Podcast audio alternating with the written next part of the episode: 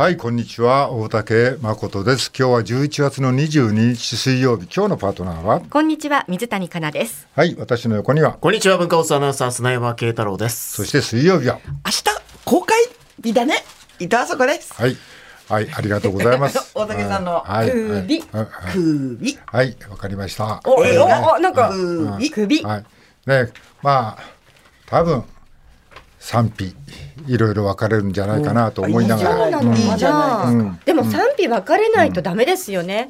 すごい映画とかね、そういうものはそうね。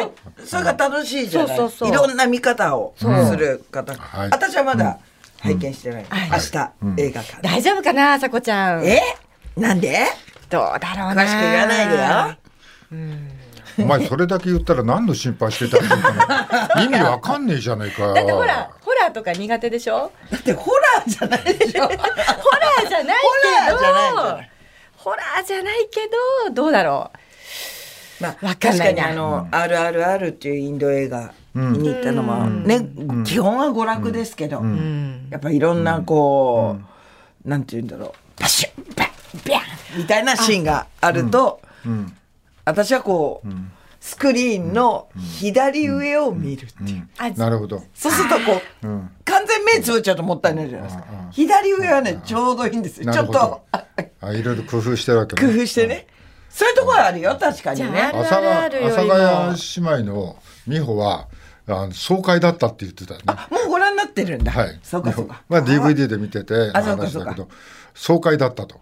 あらいいじゃないいろんいや、爽快ではないですよ。いやだからだから見方だって言って人それぞれなんだ。それそれあ面白いですねう。わ、全然違うじゃない、爽快か。え美穂さんの方ね美穂の方ね。うん。意外とあの残酷なの平気だ平気なタイプ。爽快でしょ？なんか想像つかあの こもこもした声でね心地よか心地いいです。心地いいは心地いいんだ、そうあか。じゃあその面白いな気持ちでいこうかな、うん。はい、わかりませんけども。楽しみいよいよ。明日だはい。今日はゲストがキム木村雄ニ一さんがいらっしゃるから、はい。そはのお話ですよね、出てらっしゃるからね。い。なんかね、よく知らないんだけど、伝わってくる情報によると、はいこれってなんかあんまり宣伝してないらしいんだよ。この映画に関して。そうですか？よくいやだからここれは出てくるけどなんかいろんな人が何々言ったみたいなことはあんまり上がってきてない、うんうん、そうかもしれない。あそう、そう。だから、まあどうなんだろうね。まあこのこれはうんまあ俺もちょっと関係してるのとまああとキム・ニーとかねちょっと友達関係に近いところにいる人とか、あと尊敬する岸辺一徳さんとかが、はいはい。まあ、この番組に来てくださって、はい。まあいろいろな話をね、はい。まあ、まあ一徳さんの話はちょっと俺は面白かったけどね。うん。なんかあのあれだよ。所詮なんか音楽屋だみたいなね。あの一徳さんは。一徳さんは、うん。だから演技についていろいろ持ち上げてもらったり賞をもらったりするけれども、そのなんか最後はやっぱ家に帰ってなんかお茶飲みながらギター弾いてるみたいなのが なんかそ世界はそこにある感じ、はい。まあ俺の間違った解釈かもしれないけど、そこにいながらまあいろんなお仕事を引き受けさせていただいてっていうような感じを言ってたね。まあだからまあちょっとあの人はちょっとねあの前々からちょっと尊敬するに値するなんかいい感じのね、どうしてこんな特別なオーラというかはい。空気ありますよっていねうかどうしてこんなことができるんだろうっていつも思いながら見てたけど、大変って感じですよね。あのでもうんちょっとねあの今回もご一緒させていただいて、まあ、その根元根っこみたいなことがちょっと俺が俺は分かってああそうかと。まあ、そのそのさっきのギターを抱えてみたいなところに自分がいるってことを聞いてね、なんとなく分かった気がするね。うん。お茶を飲みながら。そういうところかにいながらこういろんなことに参加させていただいてるんだからみたいなことを言ってあたね。あそこはお芝居はまたうん。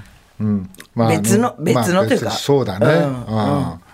あだからなおさら余計になんかこういろんなことはあんまりやらずに、えーこれでいいいいのかなと思いついいいいいいっていうか悪いっていうか分からずに、でもなんかちょっと淡々としたね、まああのセリフ回しもそうなんだけどね、まあそういうなんかちょっと根元がほんのちょっと見えた気がして、そうかと思って。でその根元はね、まあうまく言えないですけど、とってもね役者にとって大事なことなんだよね。うん。多分、俺はこの年になって、まあ気づくのがちょっと遅いんだけど、うん、そうかなと思ってね。うん。遅いことは何もないんです、そうですよね、いつもね。私たちが言うことじゃない。私たちが言うことでは全くないですけど。そういうことは何もない。特に水谷か特に水谷。お前がどうのこうのだから大丈夫だ。大丈夫ですよ大竹さん。大竹さん大丈夫です大丈夫ですよ大竹なんでおさん前でなんでなんでうん慰められながらこう生きていかなくちゃいけないの？大丈夫ですよってすごい言葉だよね。大竹さん大丈夫です。はい。うん。なんかあるか私ね、あの木村雄一さんが出てらっしゃるので、ゲストでいらっしゃるから見てくださいって言われて、D、あの試写用の DVD を拝見したんですよ。何の情報もなくん。見てたら、あれこれ誰だろうなっていう人が途中で出てきて。途、中でね。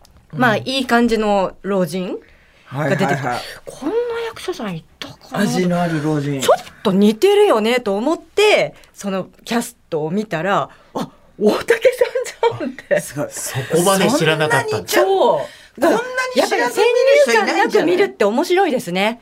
何の情報もなく見ると面白いと思っ先入た観とも違うけどね。そうか。あれ大竹？みたいな。まあちょっとヒゲお前な。が、ヒゲがね、あヒゲがなかったりみたいなね。ちょっといつもと違う部分もね、ありますよね。まあまあまああのまあそそんなことでも話題にしていただいてただねもう他でこれさらで見る人はね、あのそんなんじゃないからもう本当にちちらちらいやチラでもないですよ。チラチラチラぐらいじゃないですか？ちらちらしらお前に言われるとなんか なんか腹立たじゃないんチラチラチラチラチラチラチラチラぐらいかなもうそれはチラじゃないでもね最後までチラチラチラみたいなねあれ今なんか弾けてるけどチラチラおーっていう感じやかましい、言えないうわー楽しみえやっぱり大竹さんは、今日はちょっと緊張気味なんですか明日公開だなみたいないやいやいやそだからさお前が何言ってるか知らないけど何も言ってないですよ。大大したあれじゃないっていう私はね。大竹さんこういうのってこう映画をこっそりあのお忍びで実際の映画館見に行ったりするんですか？しない。あ今までも？今までも。俺はだからさっきから言ってるように大した役じゃないんだ。どの映画も。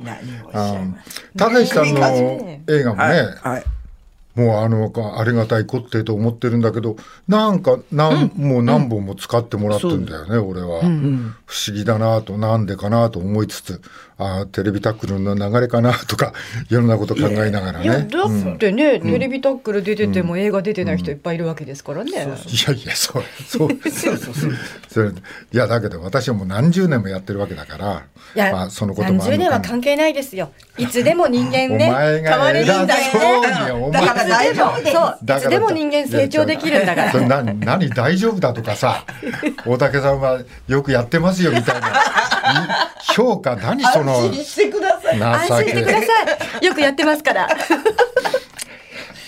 あー楽しみだ。持ち上げられてるのか落とされてるのかわかんない。あさこちゃんもさ、映画ね、出た時に、やっぱり前の日は緊張するんでしょ？明日公開だみたいな。しないよね前の日そうですね。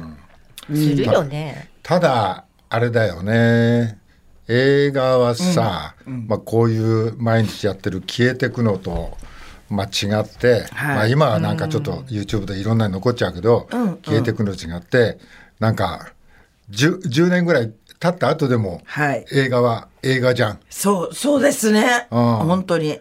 そういうのにはなんか俺あんまり参加してないから消えていく方に参加してるわけでいると俺は思ってるから、はい残っちゃうのかなみたいなね。ああ。残っていくものですよね映画確かに。の残って嬉しいなっていうのと、え残っちゃうのかなこれ。っていう。両方両方だね。でやっぱこう自分が年そのと撮影した時からまた5年10年経った時に、なんか残ってるものって急に意図せずあそうだ映画あったな見てみようみたいな。でまた人見るとちょっとあの死んじゃった時に流されるのって大体そのういうそうあれねちょっとスローで流すんだよね。流したりなんかするよね 水谷さん2本ぐらい映画ちょっと出てるじゃないですか。あれやっぱ緊張したってことですか？公開前は。水谷さん2本出てんの？私ねヤッターマンとたい平さんの奥さんの役あに。そうだはい。ちょっと映画のタイトルをすごい忘れてしまいました。なんか明日どこかでみたいなそんな ようなタイトル。出てた人は覚えててほしい。せめてでも私一番前の日に緊張したのは、あの一回ちょっとこうセミヌードみたいなの撮ったじゃないですか。あの昔のワイドの時。カレカレンダーじゃなくて。あカレンダーじゃなくてあ写真でそうそう。あの映画じゃなくてね。番組の企画で,、あはいはいはい。でその前の日にあいよいよ明日出るんだみたいな。あ宮沢りえちゃんもこういう気持ちだったのか違う違う。なみたいな。違う違う。違うサンタフェってさ、違う違う。サンタフェって何にも情報公開されてなかったでしょ、はいはい。でいきなりみ出てみんなびっくりし大騒ぎてあこんな感じだったのかな宮沢りえさん、みたいな、うんだとしたら当日答えは来るじゃない、はい、宮沢りえさんの反応とどうだったか、うん。水谷の方の反応はどうだったの？でもたくさんのメールをね、ん。番組にいただき、ん私もこれで宮沢りえさん全然違う。わ 好きとスポン。また種類がね、ー種類が種類とレベルが違うわ。いやいや種類が違うね種類が違うね。そうそうそう 一応ドキドキね。ね。それはね。時はい。そんなんで、い、よいよ明日が公開です楽ねはい。まあだからあんまり宣伝してないから。まあその分か君に何話すかし全然知らないけどね、うん、ああそうか、うん。私なんかこう、たまたまこのちょうど見てると、例えばたけしさんのはい。番組に西島さんとか勝さんがゲストにいらしてうん。うん。お話になってるのとか見てるから、あそうか。なんか宣伝をしてない印象じゃなかったんなるほど。ですけど、そっか。うん。そうなのかな？まあわうん。わかる。そうかもしれない、うーん。でもそうそうたるメンバーの映画ですよね、役者さんの揃い方が。すごい、ああ何が言いたいんだよそれ。え？何？そうそうたるメンバーが揃ってるから。そうだから何なんだ。よだからすごいってことですよだからすごい。意味わかる。意味は花がある。意味わかる。豪華。超豪華キャストですいやもんね。本当にですよね、うん。はいはいはいはい、えー まあ君には来るから。そうですね。あそうか。後ほど。後ですいません。はい。そうですね。楽えしみだな、ー、と、えー、と、朝子はあれだって、はなんか少ない休みが取れて、はい。休みが少ないのに、少ない。まあその2日の休みを、はい。どこでキャンプしたって聞いたけど、2年ぶりにうん。行ってきてちょっと土曜の自分のラジオで前も話したんです一けど。回どっかでキャンプのとこ全部揃えたみたいな話、ラジオでしてたよな。はい、はい。それが多分し4年前ぐらいですかね、で冬だけ、はい。冬のみ限定でキャンプ行ってるんですけど、私は、はい。あの虫が苦手なのと焚き火を楽しみたいので、冬しか行かないんですけど、はい。去年ちょっと膝の手術手術したもんで、はい。ちょっとやっぱテントをね、出し入れとかできませんでしたので、はいはい。2年ぶりにあ、行ってきましたか。行ってきましてちょうどね本当にキャンプのその時間だけ前後ずっと何日も何日も何日も晴れてんのに、そこだけ土砂降りになりましたけど、あのなんかそういう運はねやっぱちゃんと心から持ってるんでね。えあの土砂降りだったの？地獄地獄でしたけど片付けても片付けても濡れるっていう。最低だよねはいお天気最低悪いと前の話でちゃんとテント持ってて建てたんで、建てるんだろ？立てます。立てる曇りだったんです。あの夜の10時から降りますよという予測で、翌日の昼まで。だからもう本当にキャンプで一番楽しむ時間を土砂降りの中で過ごすというタイミ誰とングで。誰と行ったんだよ？小学校からの同級生のあきこちゃんと 二人。二人で？はい。で、彼女も別にね、すごいキャンプ好きでもないし。嫌がんなかったらキャンプ行きましょうって言って。あのーなんか久しぶりだしね、ちょっとこう、まあ子育ても少しずつ手が離れだし、少しこうやっぱ日常と違うところ行きたいなんて言ってきましたけど、私がまたよかったら行こうよ、冬キャンみたいなこと言ったら、あの、行かないって言い方はしないんですけど、まあでもね、冬キャンって言ってもこの寒さが限界だよねっていう言い方を4回ぐらいしてたんで、誘もわれる方としてはね、もうでしょう。急に今度の2 2日間キャンプ行かないって言われてもね急はいに言われても、しかも寒いから、うん。もう毎日 LINE 来て、これで防寒具は大丈夫だろうか、はい。この雨がっぱは持ってった方がいいのかってあ不安にさせて、かわいそうに、ん。はい、しましたけど、土砂降りの中。土砂降り。で、やっぱね、2年ぶりっていろいろ抜けちゃいますね。あの、とても大事なランタン、夜のライト、うん。全部忘れて、え3個持ってんですけど。真っ暗。どうすんの雨だったら星も出ねえから真っ暗じゃはい、んだから焚き火見てたら気づかなくて、ん。明るいから火って、でふっと顔上げたら真っ暗闇で森の中だったんですけど、はっつって。で時計見たら真っ暗だけどまだ5時20分で。あのやばいっつって。で6時まで受付のお兄さんいるって言ってたっつって。すぐ電話して受付に「あのレンタルのランタンはないでしょうか?」っつったら「ちょっと今ランタンはないんですけどなんかこう間接照明みたいな、こうぶら下げるタイプの柔らかい光のものなら数個ありますんで全部お持ちしますっつって、それを4個と、であのなんか電池なんですけど、充電池。の充電器と充電池をの予備も持ってきてくれたんですけど、まあやっぱずっと充電してなかったのかなあの15分ぐらいで全部消えちゃって あのでしょ？助けてっつって。で、結局それを持ってくるときに、何かあったときにこれもお使いくださいって言って、普通の懐中電灯貸してくれたんです。はいはい懐中電灯で、もう、こう、こうとした光の中で、はい。なんとか夜まで過ごしえでて。一晩中ってこと？はい。で、充電池を何回か変えたり、あの、するけど、そんなすぐ充電できないじゃないですか。だから、一応充電器に入ってた充電池と交換するけど、また10分15分で消えるから、どうする？これ4個つけるのやめる？っつって。じゃあ2個でやろうとか、なんか結果ずっとドタバタ、ドタバタする。え普通キャンプっつったらなんかじゃあそろそろご飯を作りましょうかみたいなことになるわけだけご飯どうした？のそれどうご飯はまあ焚き火の上でやるからいい,、いいんですけど、雨降ってる時焚き火ってできんの？まだご飯作ってる時降ってなかったよね、あーギリギリ。はいはい。で行けたんですけど、あの久しぶりのキャンプだしやっぱあきこちゃんに喜んで、はい。キャンプ好きになってほしいから、ん。あのちょっといい冷凍食品のはいはい。おつまみフライパンで作る、なんかお惣菜みたいなキットを買って、あと白身魚と、えー季節の野菜をバジルで炒めるなんていう素敵なセット買ってったんですけど、フライパンを忘れる。嘘ですよ。怖くないですか？どうしてだろうか？どうしてこうなったんだろうか？すごいもん忘れてっちゃったフねライパンとランタンっていうまあ一番忘れちゃいけないうん。ツートップを。で、結局、味噌鍋の鍋あったんで、うん。それで。鍋にみんなぶっ込んだの。ぶっ込んだんですけど、やっぱ鍋って深いじゃないですか。はい。で、冷食をこう、火を通していくタイプのお料理のやつだったんで、こう蒸気でちょっと蒸し焼きになるもんで、深い鍋に手突っ込むとあれ熱いっすね。もうちょっと混ぜにくくてね、痛い痛いなんつって。熱い痛いなんつって。ちゃ。んと煮えてる。だからちょっと変な感じの味になりましたけどね。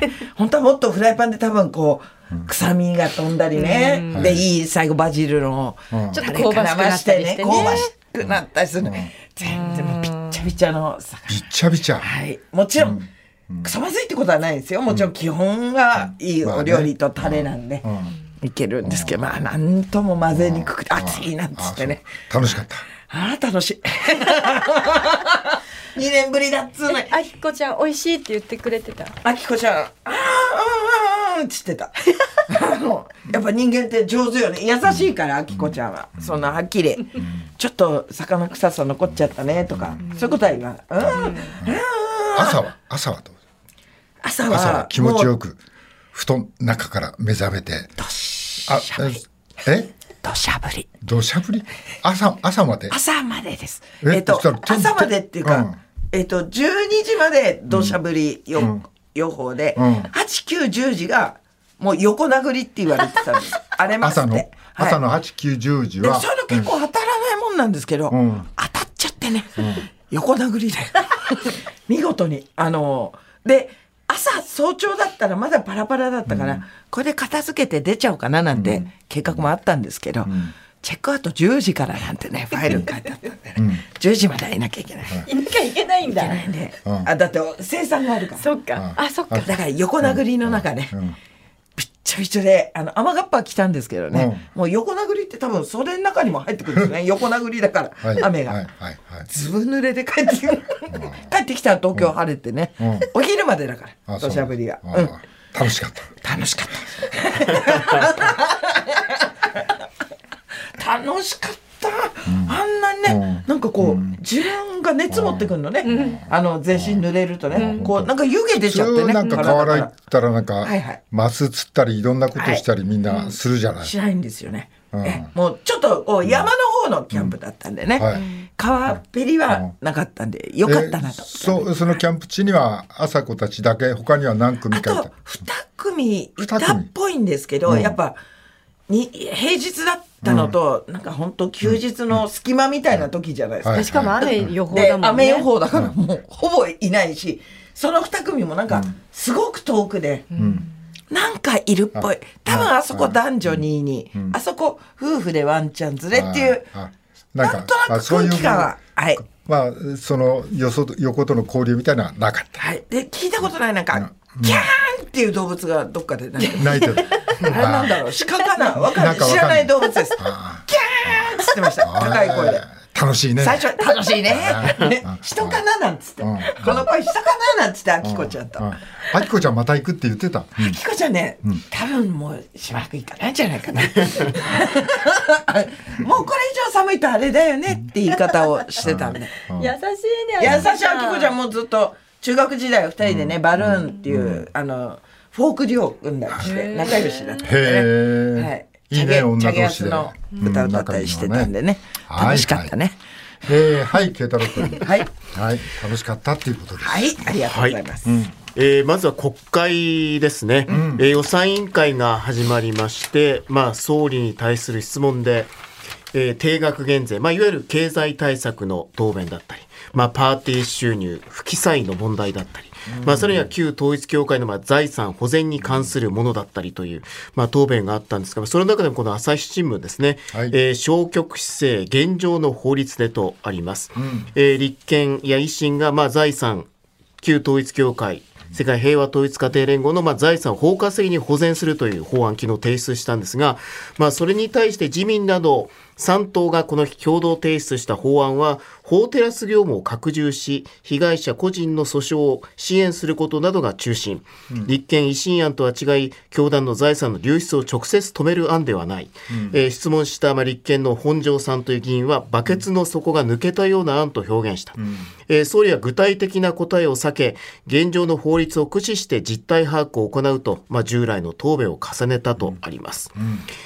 えー法案の実効性が疑われたままでは多くの議員と教団の接点が判明している自民党への不信は残り続ける可能性は高いと、まあ、朝日新聞にはこう書いています。はい。まあ、その不信の、まあ、一つ理由にもなります。まあ、最近の話題で言うと、えー工藤内閣府副大臣ですね。えーこの方が、まあ、ハン・ハクチャという教団トップの、えー、ハン・ハクチャ氏と5回お会いしたという、まあ、答えをして、まあ、この内閣府副大臣の中でもどういうこう役割を持っているのかっていうと、まあ、消費者庁の担当もしている。消費者庁は教団の問題をきっかけに成立した不当寄付勧誘防止法を、まあ、所管しているところで。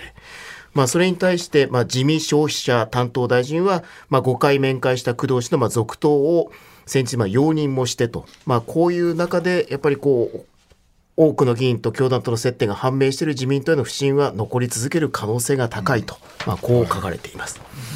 もう簡単に解釈するとこう消費者庁の副大臣をやってる方が、はい。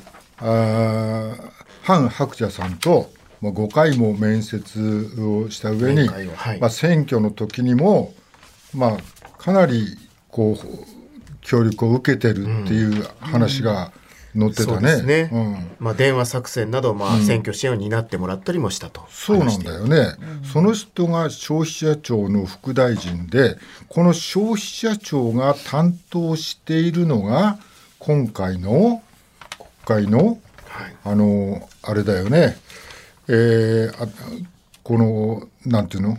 まあ、財産保全とはまたちょっと違いますけどね、うん。まあ、いわゆるこう高額寄付に関して、はいまあ、その勧誘の仕方だったりして、うん。まあ、それに対してまあ消費者庁がん。まあ新たなこううん。法律を作って、ん。まあ、いわゆる監視している役割を担っている。うん。はい。はい。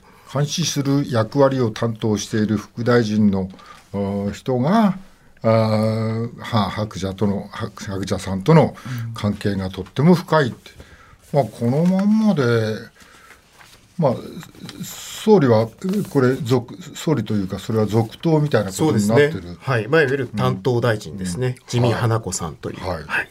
どうなんでしょうっていう気がするよね。ねまあ、それ以外にもあの予算委員会で、まあ、あの自民党の5派閥がいろいろなこう政治資金規正法に、はいえー引っかかるんじゃないかみたいなことを、はいまあ追及されてると。パーティー券収入に関しては20万円を超えるものに関しては誰がん。買いましたよっていうのをまあ書かないといけないんですけど、まあそれがまあ合わせて4000万円分ほど書かれていなかったというのも明らかになっています。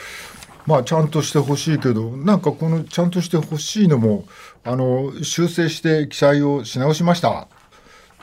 でそれで、えー収まっちゃうんだ、なんかその辺もちょっともやもやするね、うんやっても修正してちゃんとすればそれでいいのかなと、こうそこまでの追及でえーこれは終わるのかなと。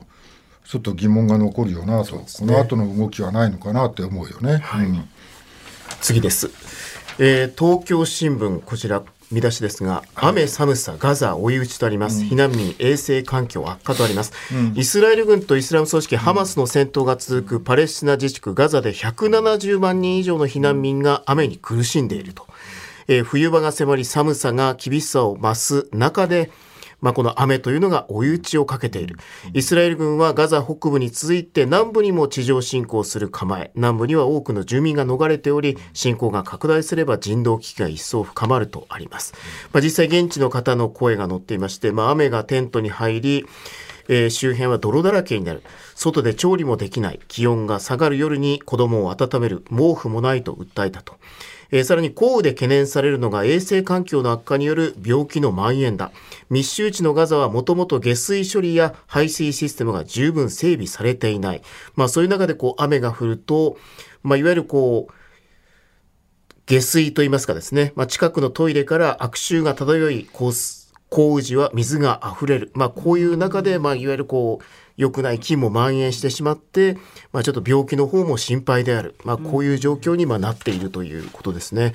まあ、そういう中で、あの、まあ、最新のニュースでは、あの、はい。イスラエル側と、まあ、ハマス側で、まあ、一時的な戦闘休止、そして一部の人質解放をめぐる、まあ、交渉、妥結を承認したということで、まあ、一時的に、まあ、戦闘は止まるということのようなんですが、えー今日午前の記者会見で松野官房長官は事実関係の詳細は確認中だが人質全員の釈放と人道状況の改善に向けた重要な動きとして高い関心を持って注視している、日本政府としても引き続き我が国も賛成した安保理決議を踏まえた上で関係国や国際機関などと意思疎通を行い事態の沈静化などに向けた外交努力を粘り強く積極的に続けていくと述べたと。はい。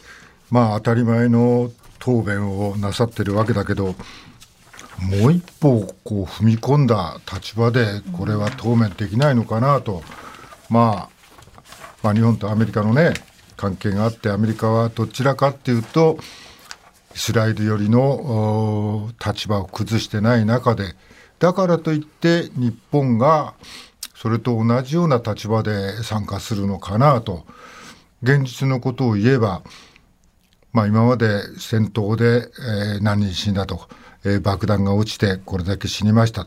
病院に落ちましたとかってそういう報道があってそれで死ぬ亡くなる方がんが報道されてるけど、何もしなくても衛生状態と水とそれから医療状態、まあそんなそれから寝るところもない、あのこれからやってくる寒さそういうので弾が飛んできたり爆発して死ぬ亡くなるんじゃなくてもたくさんの人がそれ以外のことで現場で亡くなっちゃうんじゃないかっていう今もう瀬戸際なわけだよね。そういう時に、まあ、あの日本はあの事実関係の詳細は確認中だが人質全員の釈放と人道状況の改善に向けた重要な動き動きとして高い関心を持って注視しているっていう述べたにとどめていると、まあ、もうちょっとこの立場をこう一歩でも二歩でも踏み込むようなことはまあだってもうこう病院が墓場って言われてるわけだからね、もう生後何ヶ月の赤ちゃんが亡くなってるわけだからね。でこの後の被害状況を想像するとなんでもう一歩踏み込めないのかなと思いますね。はいえー、そしてこちら毎日新聞ですね生活保護費を1日1000円ずつ手渡し全額払わず群馬桐生市とあります。えー、群馬県の桐生市が生活保護を受給する50代の男性に対して1日1000円ずつ生活保護費を手渡しし全額支給していなかったとして、えー、群馬の司法書士会が市長宛てに運用改善を求める要請書を出したということです。えー、この要請書によると男性は7月26日に生活保護申請、8月18日から受給が始まりました。えー、支給額は月額およそ7万円と決まっていたんですが、1日1000円を窓口で手渡し、月に3万数千円程度しか支給されていなかったってですね。えー、男性は1日1000円では生活が厳しい、分割の支払いも納得がいかない、病気の治療で通院もしているので毎日ハローワークに通い詰めるのはストレスだったと。まあ、いわゆるこう、ハローワークに行ったか確認して、その職員の印鑑がおっしゃる書面の提示を見て、それに合わせてまあ1000円を支払っていたということなんですね。えー、この要請書を出した司法書士会の副会長の方ですね、えー、交渉の際一括支給するとすぐに使ってしまうので生活指導の意味を込めて給食活動を条件に支給していたと市側から説明されたと述べ支給額が決められた基準を下回ることや一定の条件を付すことは憲法の生活保護法に反しているとして今後訴訟を検討するというえー、専門家の声も載っていまして、えー、生活保護費は受給者の1ヶ月単位の生活を保障するもので、稀に分割支給もあり得るが、当月末までに満額を支給するのが大原則。このような対応をした市の責任は重大だ。自立した生活のための基礎的な支援なので、給食を条件にした支給などありえない。市のやり方は生活保護違反の、生活保護法違反の疑いがあると指摘しているとあります。なんでこんなことするんだろうね。ハローワークに行ったかどうかを確認して、はい、そのそれを見て1日1,000円ずつ渡すとい。う話ですけど、うん、この50代の男性の、まあ、この方は生活保護を受給してるわけだよね。はい。まあ、申請は通っていると。うん、はい、はい、だけどもこの人に1日1,000円ずつと。うんちょっと立場逆にさ、うん、考えたらさ、うん、俺がその男性だとかね、はい、そっち側にしからはい。腹分け行きましたね。ハンコありますね、うん、じゃあ1,000円。毎日だよ、こんこういうなんかちょっと、はい、ちょっと気持ち的なところにこう、入り込んでくるような支給の仕方じゃない、はい、まあこれ支給額の最後はえー、っと13万5千円だっけ、はい。まあ、13万4千円だ、はい、13万4180円は、うん、あ後で支払ったっていうふうに、えー、書いてあるけどこの間の俺思うんだけど、はい、こういうことがここだけじゃなくて、あっちこっちでね、うん、行われてたとしたら、まあこれ氷山の一角なのかここだけなのか、うん、そこは私には分かりませんけど、どれだけ人をこうちょっと貶めるようなことを平気でやってたのかなと、まあ、感情的にちょっと、うん、なんだか納得できない部分がたくさんあるね、それがシステムだったとしても。ダメだろうこういうことしてちゃ。さあ今日も始めましょう。